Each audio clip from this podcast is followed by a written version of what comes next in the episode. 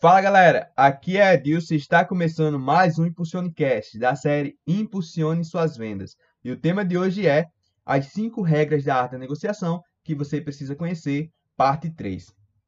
Existem alguns estilos usados na busca do compromisso final de uma negociação. Dependendo do estilo que for adotado, os resultados poderão ser mais ou menos adequados. Veja os cinco principais estilos.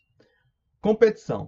Não existe a intenção de se chegar a um acordo benéfico para ambas as partes. O objetivo é ter mais vantagem e vencer o outro negociador. Normalmente, uma das partes sai perdendo, ou não há acordo. Evitação ou evasão. As partes parecem negar para si mesmas que existe um problema a ser superado. Geralmente não leva a resultado algum, pois a própria negociação é evitada. Colaboração. Os dois lados conversam muito, expõem fatos, fazem perguntas e sempre estão buscando uma solução comum que agrade a ambos. Acomodação. Muitas vezes, uma das partes confunde colaboração com ceder. Sim, é preciso negociar e ceder em alguns pontos, mas a acomodação significa que uma das partes perdeu além do razoável por sua própria vontade.